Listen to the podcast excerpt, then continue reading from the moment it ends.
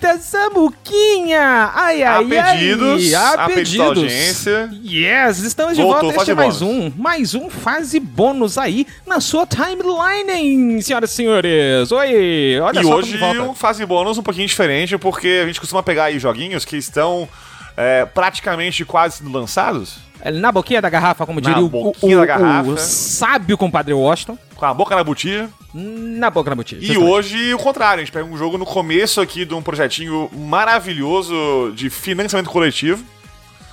Que vai aparecer pra gente só daqui uns dois aninhos ainda aí, de repente, mas até lá a gente vai esperar com muita atenção, porque quando eu vi isso aqui no Catarse, Leon, em dezembro. Meu coração, o meu coração ele fraquejou, Samu. Você sabe que eu tenho um problema de coração fraco. É, né? Certas cara. coisas batem aqui. Quando eu vi aquilo ali, eu falei assim. "Ugh".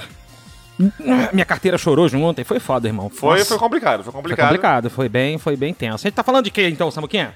Entre as estrelas, cara. Oi! Que jogo bonito. Puta que pariu. Nossa senhora! Estamos falando aqui de Entre as Estrelas, que é do pessoal da Split. Olha só que bonito, Split. Split que já fez altos trampos aí de animação e pan, a gente vai né, entrar um pouquinho nisso também. Mas estamos aqui com duas feras, essas feras aí, bicho. Ô, louco, velho. Ô, louco, fera, é verdade.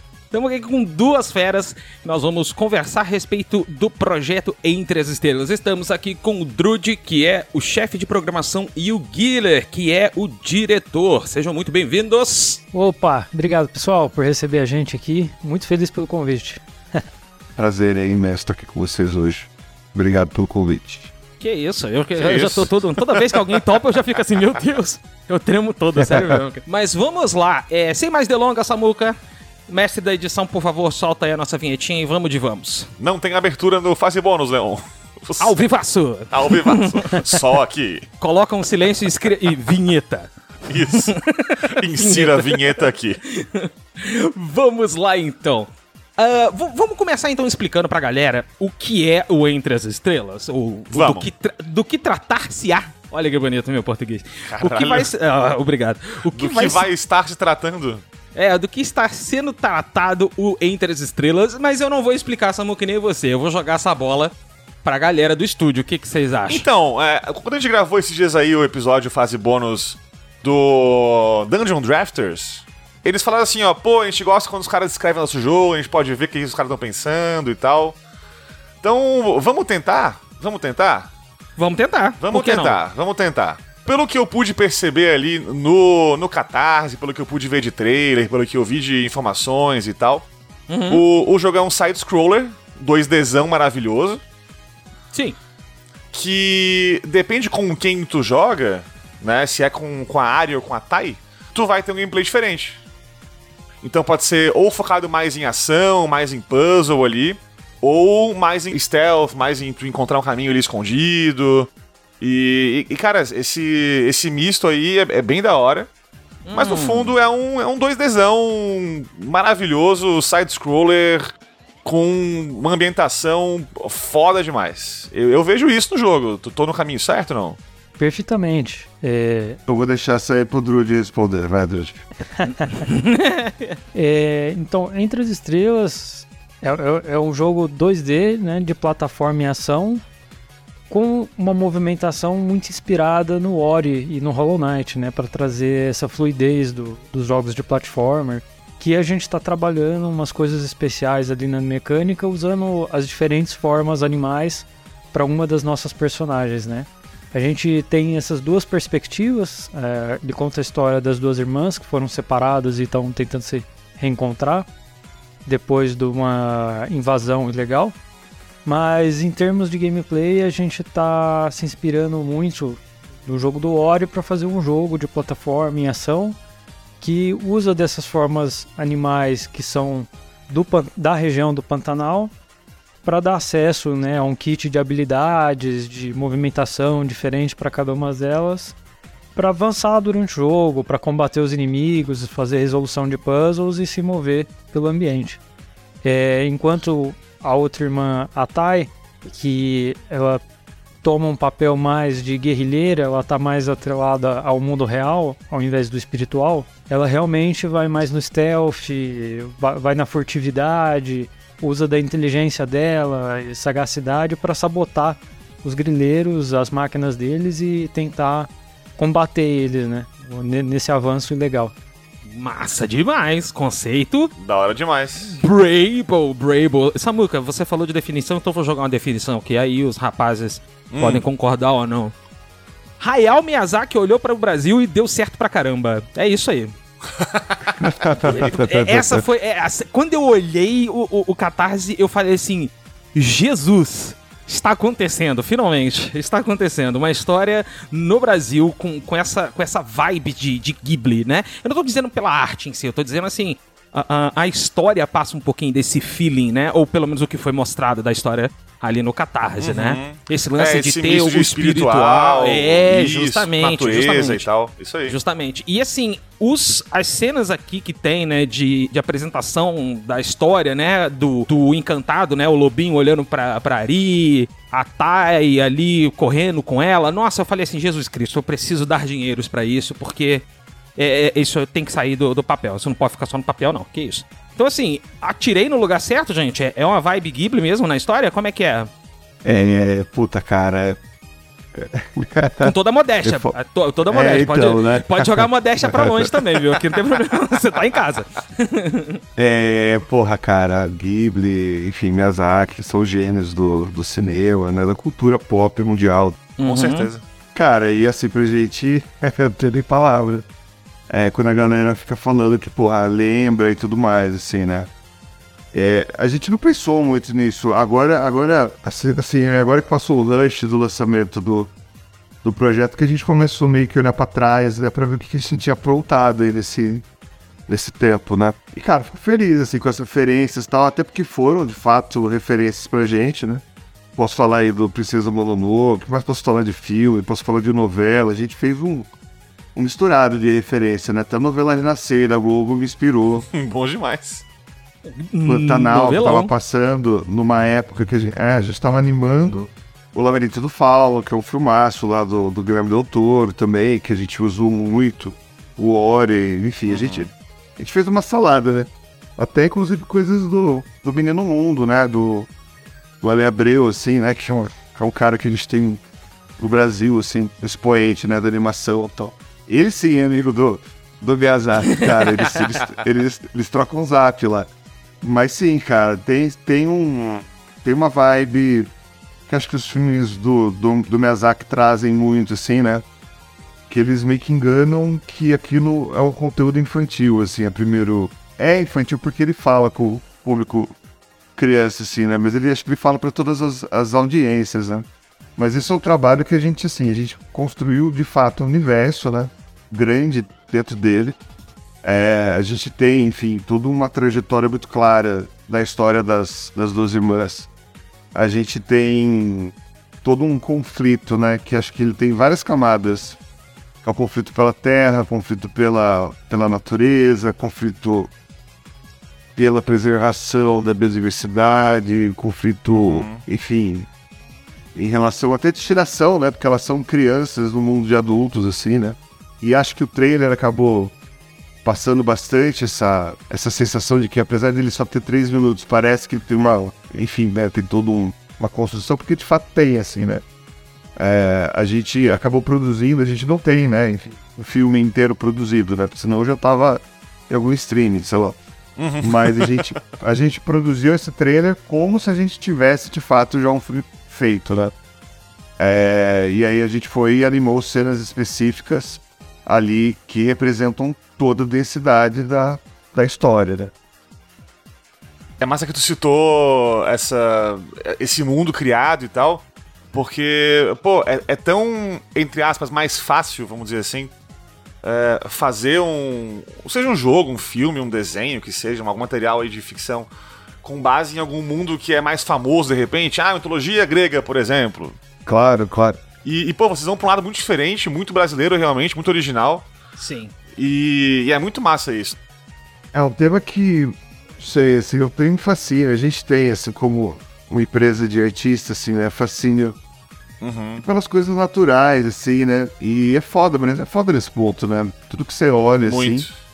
É muito bonito, assim, a biodiversidade. Então, imagina, imagina o que, que seria, assim, ver uma, uma águia arpia, né? Águia cinzenta, cara. Eu gostei de 1,80m de Nossa, é, um- envergadura, é né? monstruoso esse bicho, É gente. monstruoso, né? O lobo guará, assim, cara. Puta, puta, puta bicho design legal pra caralho, assim, que Aham. ele tem.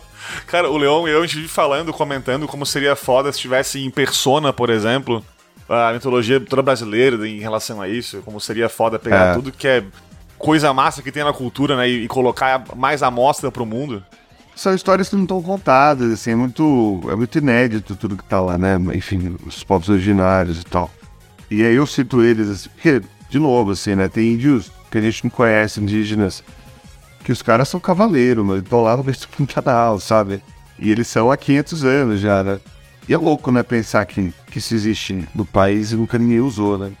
Tem uma imagem dos Guaicurus, né, que são os índios cavaleiros lá de 1500 e tal, não sei se eles existem ainda como Guaicurus.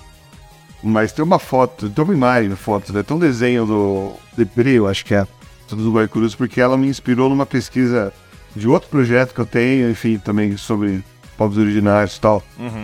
E eu lembro que eu olhei esse material e falei, caralho, mano, por que que vou vendo filme com um ser humano cavalgando desse jeito, do jeito que tá nessa imagem, né?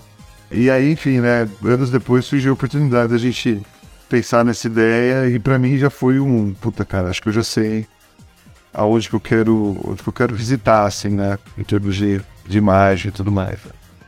Muito bacana. Uma coisa que eu percebi no, também no Catarse, que a gente pôde ler ali na descrição e tal, e achei muito legal de- da, da parte de vocês, é incluir é, pessoal de etnias indígenas no, no jogo em si, pra desenvolver o jogo, fazer parte do, da narrativa e né, dar o pitaco ali num jogo que é tão. que, que traz tanto isso à tona pro, pra, pra quem vai jogar depois, né? A gente tem um déficit mesmo de, de, de profissionais indígenas no mercado. Uhum. E eu não acho que é porque eles não existem, é porque de alguma forma a sociedade brasileira se organizou de um jeito que acaba excluindo né, alguns grupos, desde a época que a, que a criança tá lá com 3 anos até ele virar um profissional com 20, 20 e tantos.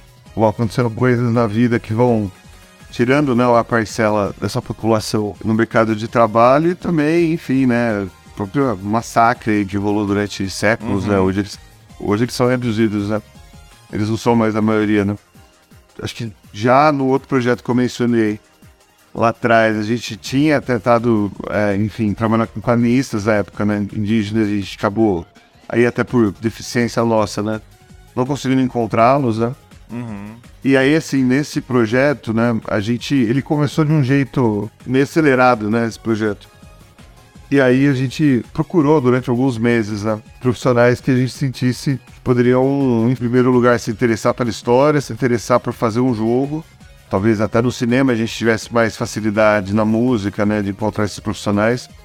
Mas em game não parecia ser tão fácil assim, mas conseguimos, né?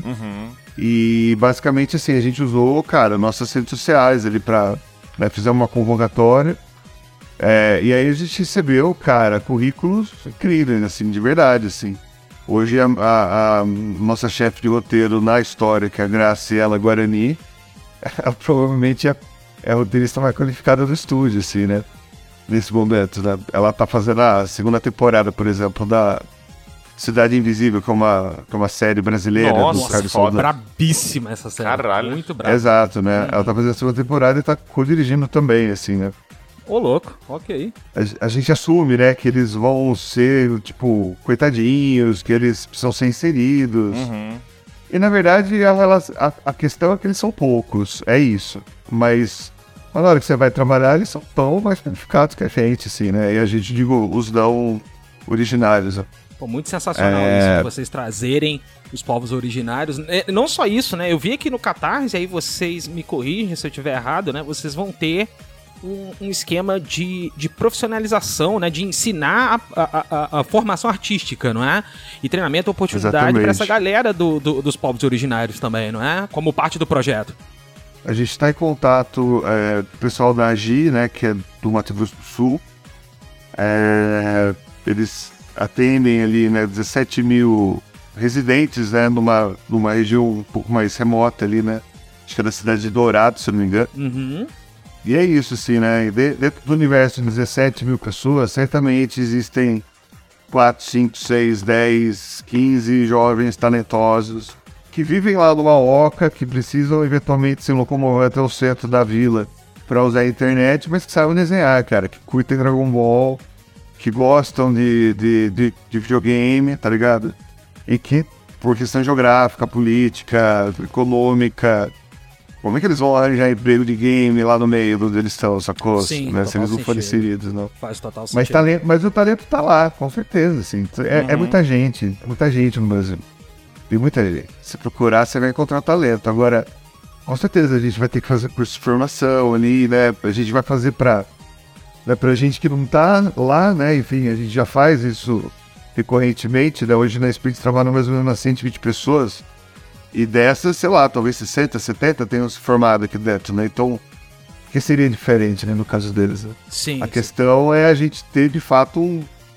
conseguir estabelecer um QG ali na, na região, porque ainda assim você vai precisar de um computador, você vai precisar de uma cadeira ergonômica, né? Se você gosta de brincar, jogar lá, é, né? de, de sair com os amigos, jogar bola na rua, vai ter que parar, porque você vai ter que ficar dentro de casa desenhando, usando a tablet. Uhum.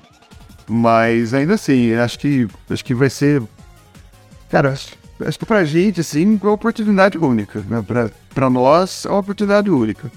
Espero que seja, espero que seja pra eles também. É, se você me permite, eu acho que é uma oportunidade pro Brasil inteiro, né, velho? É, parando pra pensar, assim, é, lógico que a gente já viu diversos jogos aí que, que exploram, né, a cultura dos povos originários, mas é, é nunca, eu pelo menos não me lembro de algo que tenha tido um destaque tão pesado, tão importante como tá tendo entre as estrelas. É, e isso é muito bacana porque isso precisa ser mostrado. É uma coisa que eu e Samuca a gente vive falando aqui no Galinha. É que muita gente acha que, que o folclore brasileiro ele é o que Monteiro Lobato apresentava, né? E vai muito além disso, né? Você pode. eh, Galera que tá ouvindo aí, se pesquisar o Mapinguari no, no Google, não tenham pesadelos à noite, por favor, porque o bicho é horrendo, viu? Mas é, é folclore nosso, sabe? Então isso é muito bacana. Muito legal. Deixa eu aproveitar aqui, eu quero fazer uma perguntinha agora de fato, assim, sobre o jogo, né? Sobre, mecanicamente falando. A primeira. A primeira eu vi aqui no, no, no Catarse e ali os, os sprites todos desenhados e tal. O jogo é tipo, todo feito à mão, todo desenhado à mão. Como é que é esse processo de, de produção visual? E é muito trabalhoso, pouco trabalhoso, trabalhoso pra caramba? Como é que é? É, sim, ele vai ser tudo feito à mão. Obviamente que a gente tem algumas soluções que a própria programação pode trazer em termos de animação, mas a- a- o conceito que a gente está perseguindo é que ele pareça de fato um desenho, assim, né? Uhum. mais ou menos da forma como o Cuphead conseguiu fazer em outros jogos também, né? Tipo Grease. E gostosinho de jogar, né? Acho que isso é importante, assim, né? Se a menina correr, ela tem que correr de uma forma legal, assim, né? Se, se ela pular, tem que ser foda. E isso em termos de animação, a gente, enfim, tem, tem equipe, tem, tem a qualificação para fazer. E acho que em certos aspectos vai, ter, vai ser mais legal. Por exemplo, um, um filme, assim, né? Raramente você vai poder você vai poder animar ele, mesmo, mesmo que você desenhe quadro a quadro, mas o filme raramente vai ser, por exemplo, o que a gente chama de animação de by one, que é 24 frames, eles, eles são 24 desenhos de fato diferentes. Geralmente um filme vai oscilar em ser algumas cenas by three, numa média vai ser by two, e nas cenas de porrada vai ser by one, tipo uma abertura de Thundercats. Né? Bons testes. refe- é, a referência, porque eu, eu consigo enxergar mesmo conforme ele vai falando, é muito bom. Aham, cara. aham. é sensacional.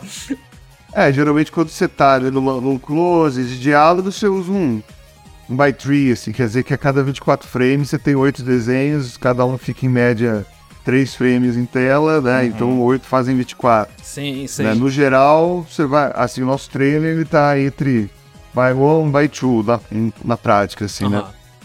o jogo em si, é, a gente vai poder trabalhar né, nos, nas sprites, enfim, né, já nessa, nessa velocidade de, de 24 frames real, assim, né, que é um luxo, né? É só um orçamento muito alto de filme no Brasil que você poderia trabalhar assim, né? E acho que o jogo vai permitir. Porque são sprites, né? Então, mesmo que top 6 mesmo fazer sprite, uma só, a gente consegue, né? E, e acho que o foco é esse, assim, né? Deixar o mais bonito possível, mas isso tem uma dificuldade para programação aí que o Dude pode falar, assim, né?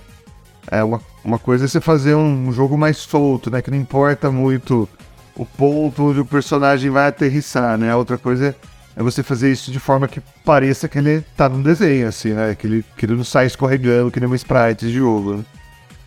É, e é exatamente no design né, e na implementação que a gente está buscando alcançar esse equilíbrio da fluidez da animação e da movimentação do controle que o jogador tem, né? Uhum. Então isso afeta muito o nosso processo de design para a gente sempre manter em mente a, a, qualidade que a gente quer da animação, né, a sensação que a gente quer passar para o jogador na hora de ver os personagens interagindo com os objetos em cena é, e toda a mecânica que a gente fosse adicionar no jogo, né, passa antes por esse pensamento de que a gente quer manter essa qualidade com, começo a fim, né? Então, um processo desafiador, né, trabalhoso, mas que cada vez mais ali no jogo, conforme a gente vai desenvolvendo, a gente tá refinando. É, porque vocês citam como referência, por exemplo, Ori, Hollow Knight, que são jogos assim tão bem falados, porque são muito precisos em controle também, né?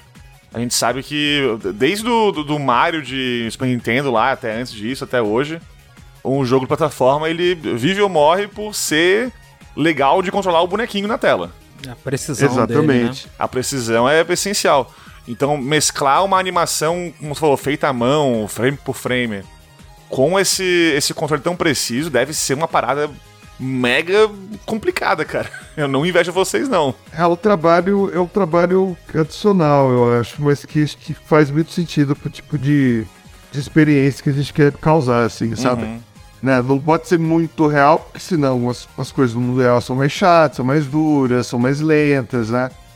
Mas, enfim, tem que, tem que ser coerente com o universo, né? Uhum. Basicamente é isso, assim, né? Em questão de animação, eu confio pra caramba em vocês. Vocês entram no site do, do, da, da- do Split Studio, galera. Splitstudio.tv. Os links estarão aqui na descrição. E vocês entram ali na parte, assim, trabalhos. É, mas tragam o babador, tá bom? É muito importante vocês terem um babador, né? Eu não sei se a audiência conhece alguma coisa daquela lista. Vamos ver. Vamos lá. Vamos lá. Vamos ver, é, sei lá, retrospectiva 2022 do Castanhari, uh, Rick and Morty. é, tem, uns, tem uns longas, cara, que são longas excelentes, tipo o, o Menino e o Mundo, Tito e os Pássaros. uh, vários curtinhas que eu já, já passei alguns desses curtas pra alunos meus, tipo. Egrégora, tipo é, Are You Okay? Né, eu- Inclusive, o Are You Okay foi um grande choque, porque eu não sabia que era de vocês. Eu- não- quando eu entrei no site, eu vi que era. Falei, não pode ser. Não é possível. né? E assim, legal. desenhos que, que a galera já deve ter visto de relance, pelo menos, né? Turma da Mônica, Sítio do Pica-Pau Amarelo. Aquela gata sem boca, Hello Kitty, né? Besteira. Pouca coisa. Quase nada, gente. Confiamos 100%, cara. Puta que pariu. Nossa senhora. Mas a parte de game também vocês podem confiar, sabe? Porque a gente, a gente começou, né, nossa carreira, na verdade, trabalhando com o jogo, né? É, que é um fato que poucas pessoas sabem. assim, Caraca, meu não primeiro sabia. Emprego, é, meu primeiro emprego na vida foi programando um jogo em Flash, assim, né? E o primeiro grande trabalho que a gente pegou na Split foi trabalho de jogos, assim, né? Mas aí, por questões de mercado, é, de modelo de negócio, enfim, acho que quando a gente começou com um estúdio, que foi lá em 2009, o mercado de games era completamente diferente, Uhum. muito, menos muito menos acessível, né? Acho que para quem tava nas artes visuais, eu quero dizer assim, né? Era muito mais do lado da programação mesmo, né? Uhum. E desde 2016, na verdade, que a gente, a gente ficou na toquinha aí, uns 4, 5, 6 anos, criando 3, 4, 5 projetos, né? E o primeiro ali, até por oportunidade de, de, de destino mesmo, acabou sendo entre as estrelas, né? Agora é meio que a gente oficialmente saiu pro mercado com games, né? Mas a verdade é que a gente já tá se preparando há pelo menos 10 anos, assim, né? É, pô, 2009 tava recém-lançado o, o Live Arcade, que daí foi a primeira vez que, que o pessoal indie teve chance de colocar um jogo pra, né, pra aparecer mais facilmente. Foi o estouro dos indies, né, cara? Foi, aquela é, época o, do o Braid foi, 2000 foi 2008, 2009 ele que foi lançado e, e, pô, foi o primeiro indie gigante na época, né, que, que apareceu. Ah, tem o Maquinário, né? Que É que maquinária, também, fez. Dois, 2004 deve ser Maquinário, 2003 ali, não sei. É, isso aí, é isso aí. Mas é isso, a gente acabou, a gente, a gente entrou muito no, no mercado, assim, né? Aí eu digo como pessoas físicas, né? Pela parte de cinema, assim, né? Uhum. A Split, a Split, os três sócios da Split são formados em cinema ou design gráfico. né? E uma coisa que eu observei assim nos últimos anos em termos de jogo no mercado, né? E aí, no mercado que de geral, né? Que tudo tá arrumando pro conteúdo. E isso que a gente se tornou especialista ao longo dos anos, né? Quando a gente vai, sei lá, fazer a série da Mônica, né? A gente faz os roteiros também, por exemplo. E isso tem todo um know-how, né? De como você fazer o espectador sentir determinadas emoções em determinados momentos. Né? O próprio Entre as Estrelas foi um desafio enorme, né? Nesse sentido, porque não tem diálogo, né? Então, com trilha, sucessão de imagens, cortes rápidos, você precisa captar a essência do projeto, né? Enfim, eu tenho três minutos para fazer isso. Né? Eu quero te fazer chorar no começo, quero te fazer chorar de novo no final. Faz isso não, cara. Faz isso não, meu coração é. É, então, mas é que tá. Criar conteúdo é isso, né? Fazer o espectador sentir coisas. E uma coisa que eu percebi, assim, que acho que era uma crítica que eu via muito comum lá pra 2015 e 2016, era o quanto muitas. Assim, a gente era procurado muito por empresas de jogo na época pra meio que, entre aspas, salvar o conteúdo deles, né? No sentido de. O cara fez lá um joguinho com três personagens, nunca pensou numa história pra esses personagens, né? Ou um bom jogo. E aí toca o desespero de enfiar uma história dentro deles, assim, né? É, e aí observando isso, eu falando, caramba, né, mano? Que coisa, né? A indústria de games parece que tem, tem menos preocupação, ou não sei, menos cuidado com, com a construção da história. Será que é? Será que não é? E aí eu vi que eu tava meio que certo e meio que errado, né? Porque eu encontrei milhares de estudos que, puta, contam história de uma forma incrível, assim, né? É, mas muitos que não, né? Enfim, a gente meio que achou que podia dar nossa contribuição com animação e com história nesse mercado, né? E sim, a gente tem um desafio agora de entregar o nosso primeiro jogo, nem vai ser, na verdade, Entre as Estrelas. A gente está terminando um, um, outro jogo que está no nosso site que chama Split Studio Games. Você entrar lá, tem um que chama Wizaver, que é o nome que a gente ainda não bateu o martelo, talvez mude. Mas esse deve ser lançado no começo do ano que vem, assim, né? Então, então é isso, né? A, uhum. gente, a gente vai ter que vai ter que passar pelo crivo da comunidade, né? Chegando entre as estrelas. Mas também a ideia é a gente agora, já a partir do final da campanha, já começar para valer a, a, produção do, do, do, protótipo e ir atualizando. Enfim, né? Acho que a partir do meio desse ano deve vir muita, muita footage de, de desenvolvimento mesmo do game, né? Muito massa. É, eu é. curto muito acompanhar assim, do começo um, game sendo feito. Eu já participei de alguns Kickstarters e catarses de videogame aí. Legal. E é muito massa ver esse processo acontecendo, cara, porque, pô, rola de tudo, assim. Tem, tem jogos que eu vi que mudaram muito pouco do começo ao fim. Um exemplo agora Sim. foi. Lançou agora, foi agora em dezembro, que foi o Chain Deckles, um RPGzinho maravilhoso que lançou agora, que tava sendo feito já faz uns 7 ou 8 anos aí. Ele ficou muito é, muito igual assim ao começo, ele conseguiu fazer isso. Outros mudam pra caramba, então. Isso cada, não tem uma fórmula certa, cada um faz, né, como, como, como acha melhor ali, e no fim das contas, tu vê um Sim. projeto nascendo do zero, é muito massa. Com relação ao Entre as Estrelas, por ser um jogo 2D, né, de, tipo, focado, baseado em Ori, em Hollow Knight e tal, que são jogos que são famosos por ser difíceis em alguns momentos, né? o foco de vocês é numa, num jogo desafiador, num jogo que é difícil para passar as fases, encontrar segredos? Ou ele é mais focado numa narrativa é, em relação a. Ah, enfim, a focar mais no, no, no, ambiente, a dar uma sensação assim, mostrar mais a história do jogo? É meio a meio? Como é que tá mais ou menos assim a ideia nesse sentido de vocês? É, nessa questão, a história com certeza é um dos pontos principais. É, a gente ainda quer desafiar os jogadores, né, que querem ser desafiados, desenvolver as habilidades, mas igual o Celeste faz, por exemplo, ou alguns outros jogos abordam isso, a gente quer dar opções de dificuldade que permitam o jogador focar apenas na história, né? Uh, eu sempre interpreto que parte da narrativa vem junto do desafio de se superar um, uma barreira, uhum. um obstáculo que tá te pedindo para você realmente se sentir ali na pele do personagem, né? Uh, então isso é sempre uma coisa que a gente está considerando. Mas a gente também tem que levar em conta né, questões de acessibilidade e também a história que a gente quer contar é maior que o jogo. Tipo, ali tem esses relatos das questões das invasões que a gente quer abordar, isso é maior que o jogo. Eu, eu, eu enxergo como um 7,5 para 8 em termos de dificuldade, assim. Na, é... Bom, gostamos. Não sei, entre Super Meat Boy sendo 10, eu boto, eu boto acho que um 7, 7,5, assim. É, não, Super Meat Boy pra mim é nível masoquismo É, de é, dificuldade. é. né? A pessoa gosta de sofrer. Não, não, não tem O meu máximo na vida foi aquela desgraça daquele. É, White Castle, acho que foi White Path, não sei, do Hollow Knight. Aquela, aquela maravilhosa e maldita fase desgraçada. Esse, esse jogo que a gente vai lançar ano que vem, e, ele com certeza ele é, ele é mais pra quem gosta de sofrer, meu. Eita, Que beleza. delícia. Masoquismo.com.br É barra joguinhos. Total. Que delícia, que delícia. Assim que é bom, gente. É, eu quero videogame pra sofrer, não é pra ficar relaxando, não, pô. Eu, hein? Enfim, né? Acho que é um, é um jogo que a acessibilidade ele faz muito sentido, até no, até do ponto de vista de, acho que da localização, né? A gente queria muito tentar. Achei que legal lançar um jogo em Cadiuel e Guarani, né? Enfim. Cara, eu me veio isso na cabeça. Imagina um negócio desse, como é que ia ser bacana, né? Puta. Eu olhando aqui, eu falei, pô, se botasse uma dublagem, né? Ou... Precisa nem dublagem, né? Só os textos disso aí acho já, já só os daria textos é uma coisa que dá pra buscar já no Guarani, né?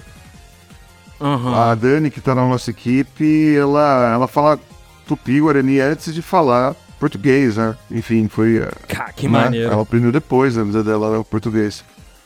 E, então isso a gente já sabe que é uma possibilidade. Agora a dublagem ainda é difícil pensar, assim. Né? É, Eu, eu acho que dá, acho que dá pra buscar. Em dublagem, deixa eu só fazer uma pergunta bem rápida aqui. É, o, o jogo vai ser dublado mesmo? Vocês têm, já têm essas, essas informações aí? Vai ser dublado. Vai ter pelo menos duas línguas, né? Que é português e inglês. Certo. Massa, muito massa, Isso muito pelo massa. menos. Uma última pergunta, senão o nosso editor vai querer cortar aqui o meu pescoço. Alô? É, eu já estou sentindo a faca dele aqui no meu pescoço.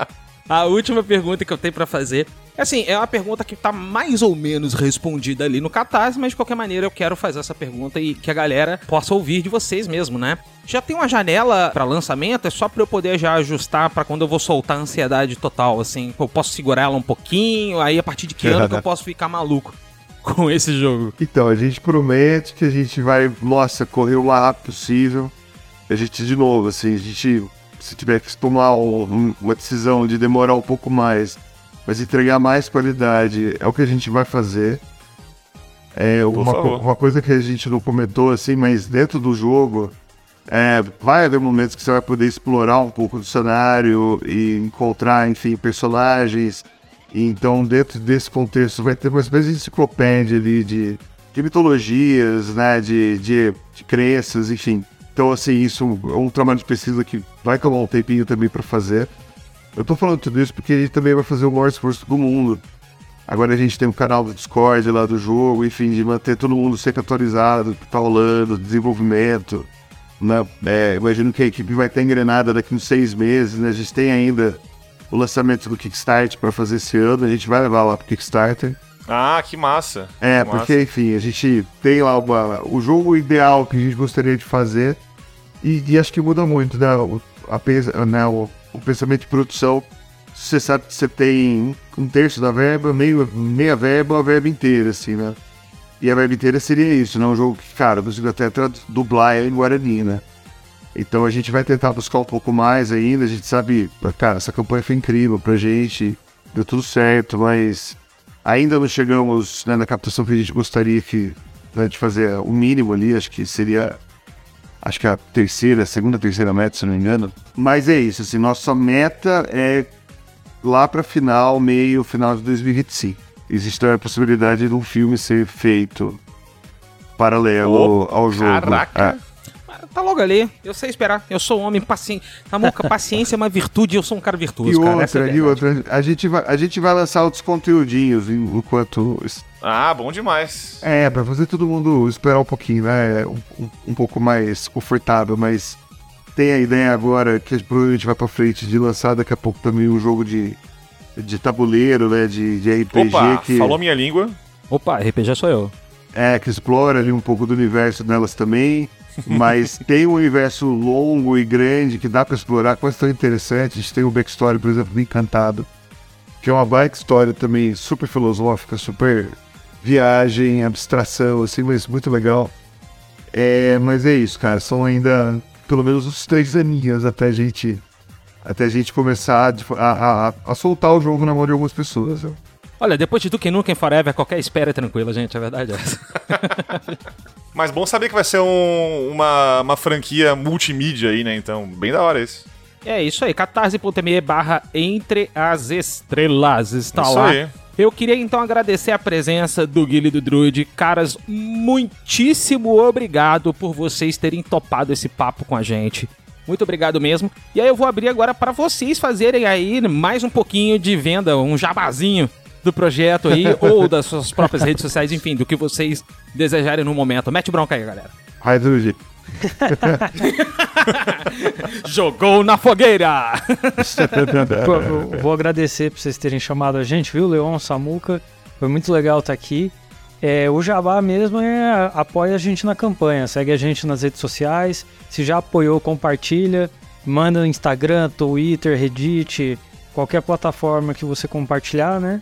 Sempre tem a chance de mais uma outra pessoa compartilhar e a cadeia ir aumentando e trazendo mais gente para fazer o apoio. Quanto mais apoio a gente consegue, mais certeza a gente vai ter que consegue que vai conseguir, né, desenvolver o melhor produto possível sem é, focando no jogo, né? Dando, dando toda essa importância nessas questões. Ciência. Apenas isso, Samuca. Eu não tenho Muito mais massa. nada a dizer, na, nada a acrescentar, além de sou um carcará agora. Sou uma ave brabíssima, irmão. Me segura. Valeu? É isso aí. Mais uma vez, gente, muito obrigado por vocês terem topado, terem comparecido. Samuquinha, vamos encerrando mais um Fase Bônus. Você que chegou até o final do episódio, muito obrigado. Valeu, falou! Valeu, beijos!